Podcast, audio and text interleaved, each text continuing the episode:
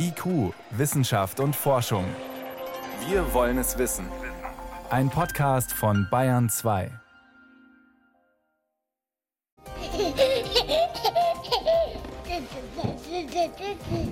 Es kommen heute Säuglinge und Kleinkinder zu Wort in der Sendung. Wobei zu Wort man muss ja erst mal sprechen lernen. Wie geht das? Antworten gibt's gleich. Auch auf die Frage, wie kann man Babys vor schweren, manchmal lebensbedrohlichen Erkältungen schützen? Sollte man auf eine Impfung gegen RSV setzen? Dazu später mehr. Herzlich willkommen.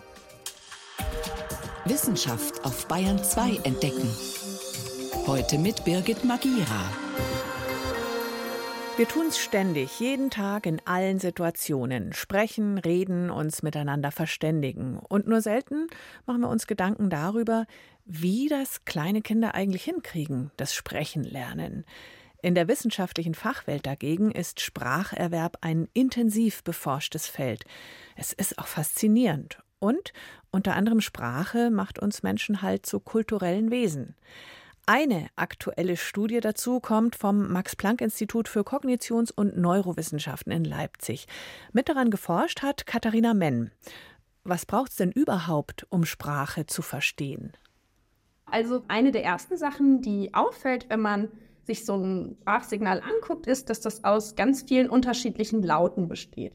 Das heißt, wir hören beispielsweise einen Laut wie I und wissen, dass das ein anderer Laut ist als ein Ü.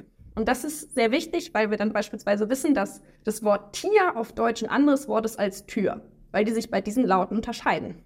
Und eine Sache ist, dass diese Laute sehr schnell sind. Also in einem normalen Gespräch, so wie wir uns gerade unterhalten, produziere ich wirklich 20 bis 25 davon pro Sekunde manchmal sogar noch mehr, wenn man schneller redet. Und das heißt, um Sprache zu verstehen, muss unser Gehirn in der Lage sein, sehr, sehr schnell dieses Sprachsignal zu verarbeiten und dann zum Beispiel diese einzelnen Laute daraus zu trennen, damit wir dann daraus uns die Wörter zusammenbasteln können, sozusagen. Tier und Tür, das klingt banal, dass man das unterscheiden kann, ist es aber offenbar nicht. Und Babys können die sowas schon? Vor allem diese 20 bis 25 Laute dann pro Sekunde, wenn Sie sagen, man spricht schnell? Nee, genau da stellen uns Babys eigentlich wirklich vor ein Rätsel. Und zwar ist es so, dass wir wissen, dass Sprachen ganz viele unterschiedliche Laute benutzen. Also ein Beispiel dafür ist zum Beispiel dieser TH-Laut im Englischen, den wir ja auf Deutsch einfach gar nicht benutzen. Und auch viele nicht können dann. Genau. Häufig hat man da große Probleme mit, wenn man damit nicht schon aufgewachsen ist als Baby. Aber da wurde in der Vergangenheit immer und immer wieder gezeigt, dass Säuglinge schon vor ihrem ersten Geburtstag anfangen, sich auf diese Laute ihrer Muttersprache einzustellen. Und das ist eigentlich total verwunderlich, weil die sind ja total schnell. Und das Gehirn von Säuglingen, das ist noch nicht vollständig ausgereift bei der Geburt. Das bedeutet, dass das kindliche Gehirn vergleichsweise sehr langsam ist. Und Dinge, die sehr, sehr schnell passieren, die kann so ein Babygehirn eigentlich noch gar nicht verarbeiten. Das heißt, man stößt auf die Frage, Kleinkinder, Babys können da was, was sie eigentlich noch nicht können dürften. Und deswegen haben sie genauer hingeschaut mit Hilfe von EEG-Messungen. Können Sie uns beschreiben, wie Sie das genau gemacht haben? Denn Versuche mit Babys, da muss man ja wirklich vorsichtig sein. Wir benutzen ein sogenanntes Elektroenzephalogramm oder EEG und messen damit die Hirnaktivität von Säuglingen, während die zum Beispiel Sprache verarbeiten. Das heißt, die bekommen so Aufkleber über den Kopf oder so ein Mützchen oder wie sieht das genau, aus? Genau, im Grunde ist das so ein Mützchen. Das sieht aus wie so eine Badehaube, irgendwie so ein gummiartiger Stoff. Und da sind ganz viele Löcher drin und da sind so kleine metallische Kontaktpunkte. Und damit können wir dann die elektrische Aktivität des Gehirns messen weil unser Gehirn arbeitet sowieso mit Hilfe von winzig kleinen elektrischen Signalen, kommunizieren die Nerven miteinander und das können wir eben messen, indem wir da so kleine Elektroden auf dem Kopf platzieren. Und Sie haben mit Ihren Messungen den Trick gefunden, sozusagen, den Babys anwenden, wie sie Sprache lernen können, obwohl es eigentlich noch zu schnell für sie ist. Genau, ähm, Sprachlaute, die kann man weiter in sogenannte Lautmerkmale einteilen. Also wenn wir ein Wort nehmen wie zum Beispiel Bälle, dann vibrieren die Stimmlippen in meinem Kehlkopf. Das kann man ganz einfach ausprobieren, indem man sich mal vorsichtig die Hand auf den Hals legt und dann Bälle sagt. Moment. Bälle. Kann ja jeder jetzt mal ausprobieren. Genau, da vibriert was. Mhm. Ja, dann spürt man das, genau, da im Kehlkopf irgendwie vibriert es. Und wenn wir beim Wort Bälle bleiben, dann sind diese einzelnen Laute, also b, äh, b, die sind viel zu schnell für das Gehirn von den Säuglingen. Aber die Stimmlippen vibrieren während des ganzen Wortes. Das heißt, dieses Merkmal das ist deutlich langsamer als einzelne Laute. Und der Trick, den Babys ähm, quasi anwenden, ist, dass sie die Lautmerkmale erwerben. Und dann zunächst die, die oft über mehrere Laute hinweg konstant sind, wie eben diese Vibration der Stimmlippen bei Bällen. Und die passen dann in die langsamen Verarbeitungsfähigkeiten des Gehirns und können damit erfasst werden. Und dann gibt es eben auch Lautmerkmale, die deutlich kürzer sind, wie zum Beispiel, dass die Lippen manchmal ganz kurz aufeinandertreffen, wie wenn man Mama sagt. Und die werden erst nach und nach hinzugefügt, wobei die kürzesten Merkmale zuletzt erworben werden. Das heißt, habe ich es richtig verstanden, Babys konzentrieren sich sozusagen auf den Grundcharakter von so einem Wort oder von so einer Lautabfolge Ganz und verzetteln genau. sich nicht in einzelnen kurzen Lauten. Ganz genau. Die, mhm. genau. die fokussieren sich eben auf diese Grund, wir nennen es Merkmale und bauen sich dann von unten nach oben sozusagen die, die Laute selber auf draus. Trotzdem, man kriegt ja mit als Erwachsener, Babys verstehen sehr viel früher, was andere sagen, als dass sie selber sprechen können. Wie kommt es zu diesem zeitlichen Unterschied? Sprechen erfordert ein sehr komplexes Zusammenspiel zwischen der Atmung, aber auch der Bewegung von unserem Kiefer, unserer Zunge, unserer Lippen. Die müssen ganz bestimmte Bewegungen gleichzeitig machen, damit so ein Laut da rauskommt. Und das müssen Kinder auch erstmal üben. Und das üben die zum Beispiel, indem die babbeln. Also wenn ein Kind, dann gehen die durch so eine Phase, wo ganz oft ga, ga, ga, ga, ga und sowas gesagt wird. Und im Grunde ist das einfach eine Übung, um Laute zu produzieren. Ga, ga, ga oder auch Mam, Mam, Mam. Und dann genau. sagt die genau. Mutter ganz stolz, guck, es kann schon Mama sagen, aber es übt einfach nur irgendwie Brabbeln. Aber wir Erwachsene brabbeln dann schon auch. Also man hat so eine ganz komische Singsangsprache plötzlich drauf, die so ein bisschen peinlich klingt, aber die ist schon sinnvoll, oder? Also in der Forschung nennen wir das kindgerichtete Sprache. Das ist diese ganz besondere Art, äh, mit der wir sprechen, wenn wir mit Babys reden. Und ich weiß auch, dass das manchmal ja fast so ein bisschen kritisiert wird. Also früher hat man sogar gesagt, sprich ordentlich mit dem Baby, dass das nicht so ein Blödsinn lernt. Aber die Stimme geht automatisch hoch und dann macht genau, man wieder so. Genau das. Und da kann man wirklich aus Sicht der Forschung ganz bestimmt sagen, kindgerichtete Sprache ist wirklich eins der best erforschesten Themen im frühkindlichen Spracherwerb. Und da zeigen die meisten Studien sehr eindeutig, dass wir durch unsere Art, mit Kindern zu sprechen, den Spracherwerb erleichtern. Weil wir reden zum Beispiel langsamer, wir sprechen Laute deutlicher aus für die Kinder und das hilft Säuglingen, Sprache zu verarbeiten und auch die Laute zu lernen. Und außerdem benutzen wir auch manchmal andere Wörter, also zum Beispiel dann nennen wir den Hund nicht Hund, sondern Wauwau. Und auch das ist eigentlich im ersten Moment für so ein Baby sehr hilfreich, weil. Naja, der Hund macht ja auch Wow-Wow. Genau. Also, wenn, wenn ich jetzt Hund sage, ist das irgendwie ein völlig arbiträres Wort. Das könnte ich genauso gut wie auf Englisch Dog nennen und es gibt keinen Grund, warum das so heißt. Aber Wow-Wow ist genau, wie Sie sagen, das ist der Laut, den das Tier macht. Und deshalb ist es nicht arbiträr und hilft dem Kind erstmal zu merken, oh, da gibt es eine Verbindung zwischen dem Geräusch, was die Mama gerade gemacht hat, und mhm. diesem Tier, das ich sehen kann. Und auf Basis von der aktuellen Forschungslage gehen wir davon aus, dass Eltern da ganz intuitiv wissen, was ihr Kind gerade braucht und sich dann auch, sobald das Kind mehr und mehr Sprache erworben hat, die Art, wie mit den Kindern reden, von ganz alleine ändert und sich dann der erwachsenengerichteten Sprache angleicht, sodass das Kind dann die verarbeiten kann. Also das ist, das ist auf jeden Fall was Gutes. Wie lernen Kinder Sprache? Neue Studie zum Spracherwerb. Erklärungen waren das von Katharina Menn vom Max-Planck-Institut für Kognitions- und Neurowissenschaften in Leipzig. Vielen Dank fürs Gespräch. Vielen Dank. Und da kann man gleich weiter fragen, wie lernen Babys und Kleinkinder überhaupt, also nicht nur Sprache? Ein Weg ist, es wurde gerade schon angesprochen, das Imitieren. Und lange dachte man, Kinder machen ihre Umgebung einfach nach. Das ist angeboren, die können das. Ein Irrtum. Auch das Imitieren muss jeder Mensch erst lernen, zeigen neuere Untersuchungen. Menschenbabys lernen, indem sie nachahmen. Wir sind Imitationswesen. Das macht zu großen Teilen den evolutionären Erfolg von Homo sapiens aus. Wir lernen durch ältere Generationen, durch das, was wir beobachten. Und das ist natürlich ein sehr erfolgsversprechendes Rezept, denn wenn wir jedes Mal alles neu erfinden müssten, alles neu lernen müssten, kämen wir nie sozusagen weiter als Spezies. Die ganze kulturelle Entwicklung, die uns auszeichnet, ist eigentlich nur dadurch möglich, dass wir unter anderem durch Nachahmung lernen. Erklärt Markus Paulus von der Ludwig-Maximilians-Universität München. Der Entwicklungspsychologe untersucht zusammen mit seinem Team das Imitationsverhalten von Babys und hat dazu kürzlich eine Studie veröffentlicht. Lange Zeit hatte man angenommen, dass die Fähigkeit, eine andere Person nachzuahmen, dem Menschen angeboren sei. Das wäre eine Vermutung, so etwas wurde nie gefunden. Und es gab in der Entwicklungspsychologie einige Studien, die scheinbar Evidenz für Nachahmung bei Säuglingen lieferten. In den 70er Jahren sind da einige Studien veröffentlicht worden, die zeigen wollten oder glaubten zu zeigen, dass schon Babys direkt nach der Geburt Nachahmungstendenzen hätten.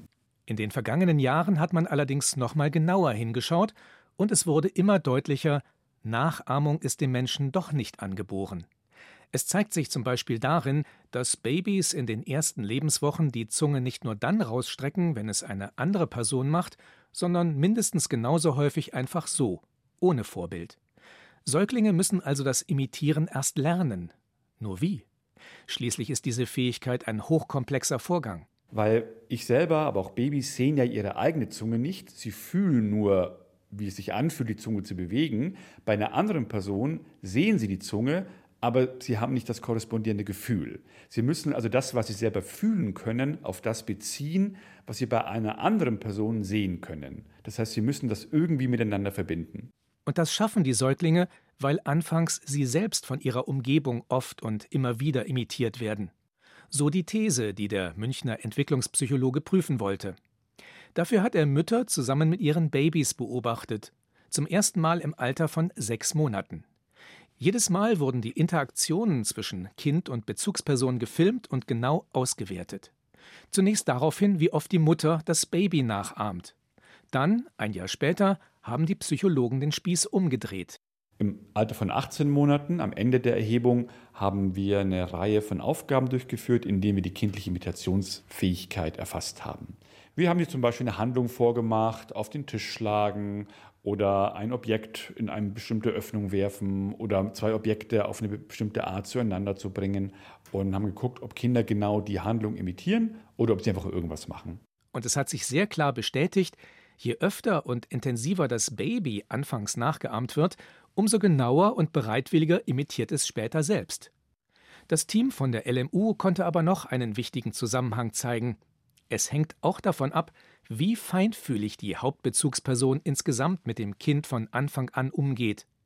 Auch diese elterliche Feinfühligkeit haben die Wissenschaftler gemessen. Da sieht man auch Unterschiede. Das Kind guckt zu dem Spielzeug, sieht die Mutter, dass das Kind zu diesem Spielzeug guckt und gibt ihm auch das Spielzeug, zu dem das Kind guckt, oder drückt sie ihm irgendein Spielzeug in die Hand. Oder vielleicht im sehr wenig feinfühligen Fall reißt ihm das Spielzeug aus der Hand und drückt ihm irgendein anderes Spielzeug in die Hand, weil die Mutter möchte, dass das Kind damit spielt, aber nicht, weil das Kind Interesse hat, damit zu spielen. Die Forschenden konnten zeigen, je feinfühliger die Mutter mit dem sechs Monate alten Kind umgeht, desto imitationsfreudiger ist das Kind ein Jahr später. Eine wichtige Grundlage für viele Lernbereiche, zum Beispiel die Sprachentwicklung, aber auch Werkzeuggebrauch oder später abstraktes Lernen in der Schule. Und auch für eine stabile Gefühlswelt ist das intensive Hin und Her zwischen Baby und Bezugsperson wichtig, betont die Forscherin und Psychotherapeutin Margarete Bolten von der Universität in Basel. Die emotionale Entwicklung des Kindes braucht neben Körperkontakt die Grimassen und das Duzi-Du, auch wenn uns Erwachsenen das manchmal übertrieben erscheint.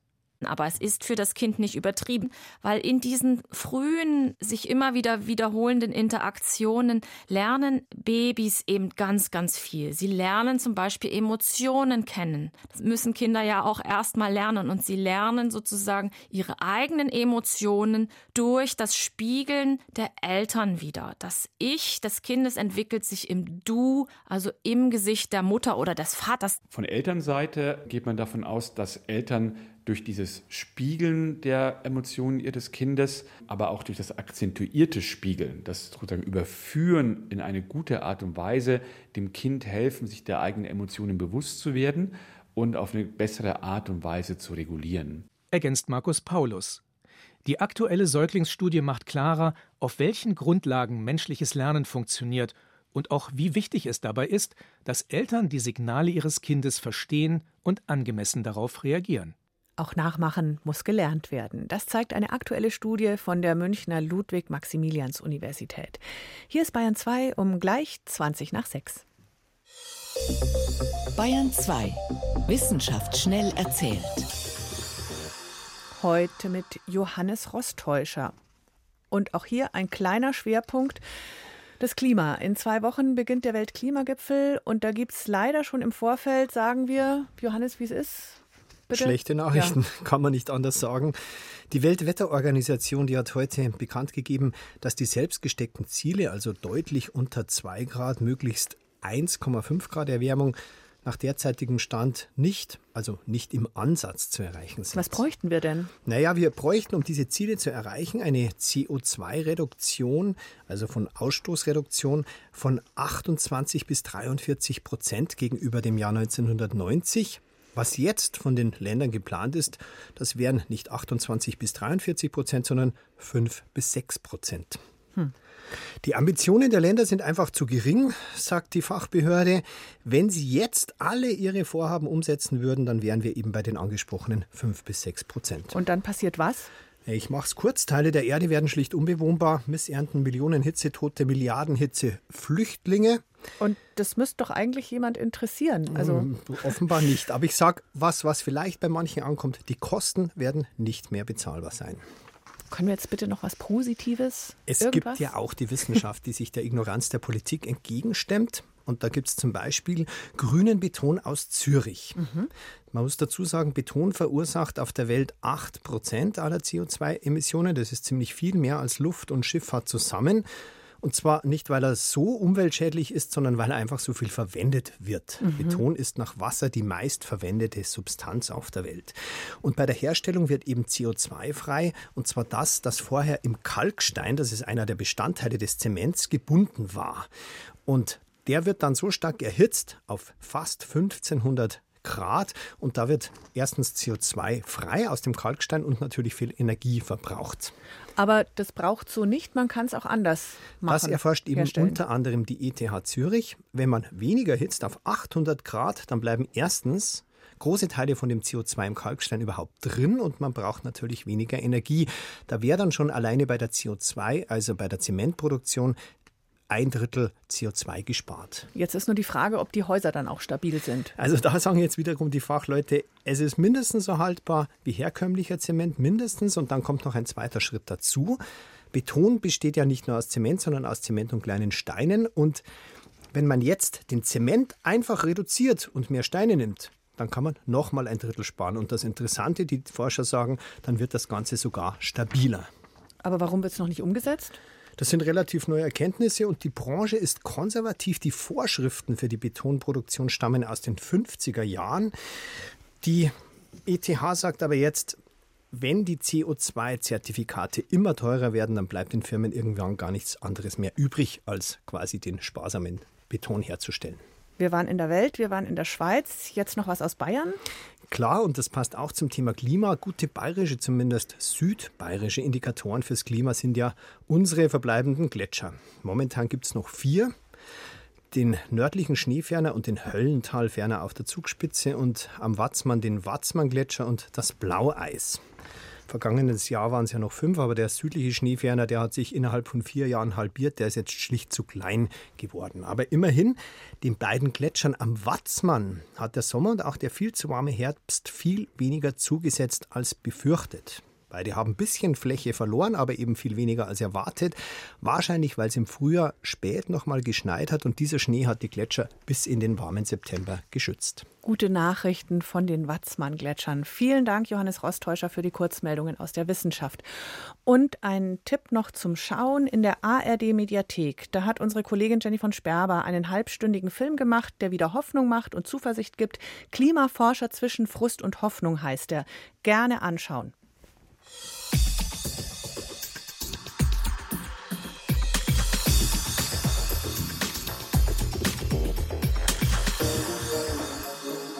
Wenn ein Baby oder Kleinkind krank wird, oft eine schwierige Situation für die Eltern, weil es einfach schwer abschätzbar ist, wie schlecht geht es dem Kind wirklich.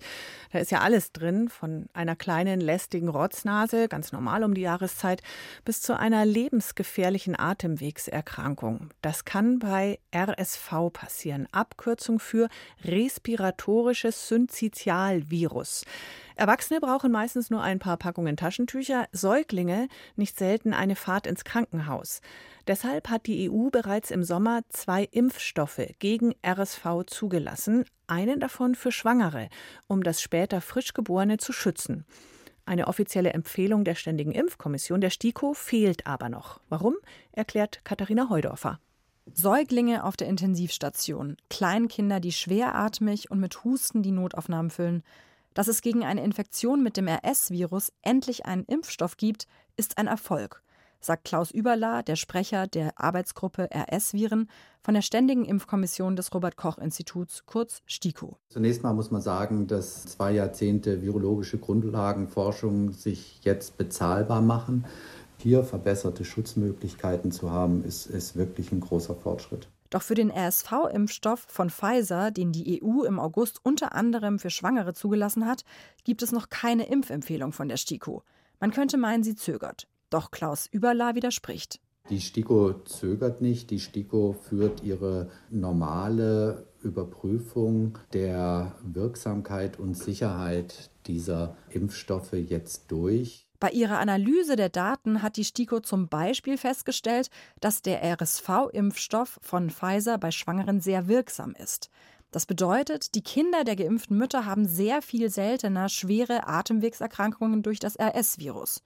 Eigentlich eine gute Nachricht, sagt Volke Brinkmann vom Uniklinikum Schleswig-Holstein. Die Idee ist ja eigentlich bestechend, dass man sagt, in der Schwangerschaft impft man die Mütter und wenn die Mütter gegen einen Erreger Antikörper haben, geben die den über die Plazenta eben dann ihren Kindern weiter und die Kinder sind dann die ersten Monate, die sie auf der Welt sind, dadurch geschützt, eigentlich gerade in der Zeit, wo sie am gefährdetsten wären. Bei ihrer Untersuchung stieß die STIKO aber auch darauf, dass es bei der Studie zum Pfizer-Impfstoff bei den geimpften Schwangeren zu etwas mehr Frühgeburten kam als in der Kontrollgruppe der nicht geimpften Schwangeren. Dabei betont Klaus Überla von der STIKO, das war nicht statistisch signifikant, aber es war ein Risikosignal und das ist etwas, was wir noch besser verstehen müssen, um damit dann auch eine entsprechende Risiko-Nutzen-Bewertung für diesen neuen Impfstoff dann auch für Schwangere durchführen zu können. Frühgeburten waren laut der medizinischen Fachzeitschrift British Medical Journal auch der Grund, warum der Pfizer-Konkurrent GlaxoSmithKline in der Studie zu seinem RSV-Impfstoff die Impfung schwangerer Probandinnen komplett gestoppt hatte.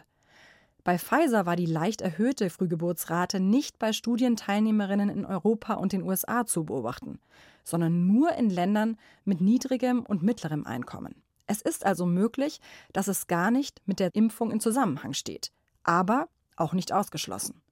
Deswegen ist eine Überlegung der STIKO, die Impfung der Schwangeren wirklich in die Spätschwangerschaft zu legen, sodass dann das Risiko der Frühgeburtlichkeit keines mehr ist. Allerdings kann man Säuglinge und Kleinkinder auch anders schützen, mit einem Prophylaxemittel zum Beispiel, mit dem man den Kindern Antikörper verabreicht. Die einmalige Injektion schützt für fünf Monate vor schweren RSV-Erkrankungen und wird empfohlen für Frühchen und Kinder mit Risikofaktoren. Außerdem sind Säuglinge laut Klaus Überla von einer RSV-Infektion besser geschützt, wenn sie in den ersten vier bis sechs Lebensmonaten möglichst viel gestillt werden. Denn auch dabei übertragen sich Antikörper gegen RSV von der Mutter aufs Kind. Weil wir quasi alle in unserem Leben schon viele RSV-Infektionen durchgemacht haben, hat jeder diese Antikörper. Zur Frage, ob er Schwangeren schon jetzt im Herbst und Winter 2023 zu einer Impfung raten würde, hat der Sprecher der STIKO-Arbeitsgruppe eine klare Meinung. Da würde ich im Moment nicht impfen. Da haben wir einfach noch nicht die Daten. Wir haben aber auch keine Daten, die das wirklich widerlegen. Da müssen wir einfach noch weiter in die Auswertung reingehen. Eine Impfempfehlung der STIKO wird es voraussichtlich im Frühjahr kommenden Jahres geben. Zugelassen und verfügbar sind die Impfstoffe schon jetzt in der EU für Schwangere und Menschen ab 60. Wer sich nach ärztlicher Beratung dafür entscheidet, kann sich also impfen lassen, muss aber selbst dafür zahlen. RSV und eine mögliche Impfung. Wir behalten die Entwicklung im Blick. Und weil es rein statistisch wahrscheinlich ist, jetzt Mitte November, dass einige vom Krankenlager aus Radio hören, gute Besserung. Am Mikrofon war Birgit Magira.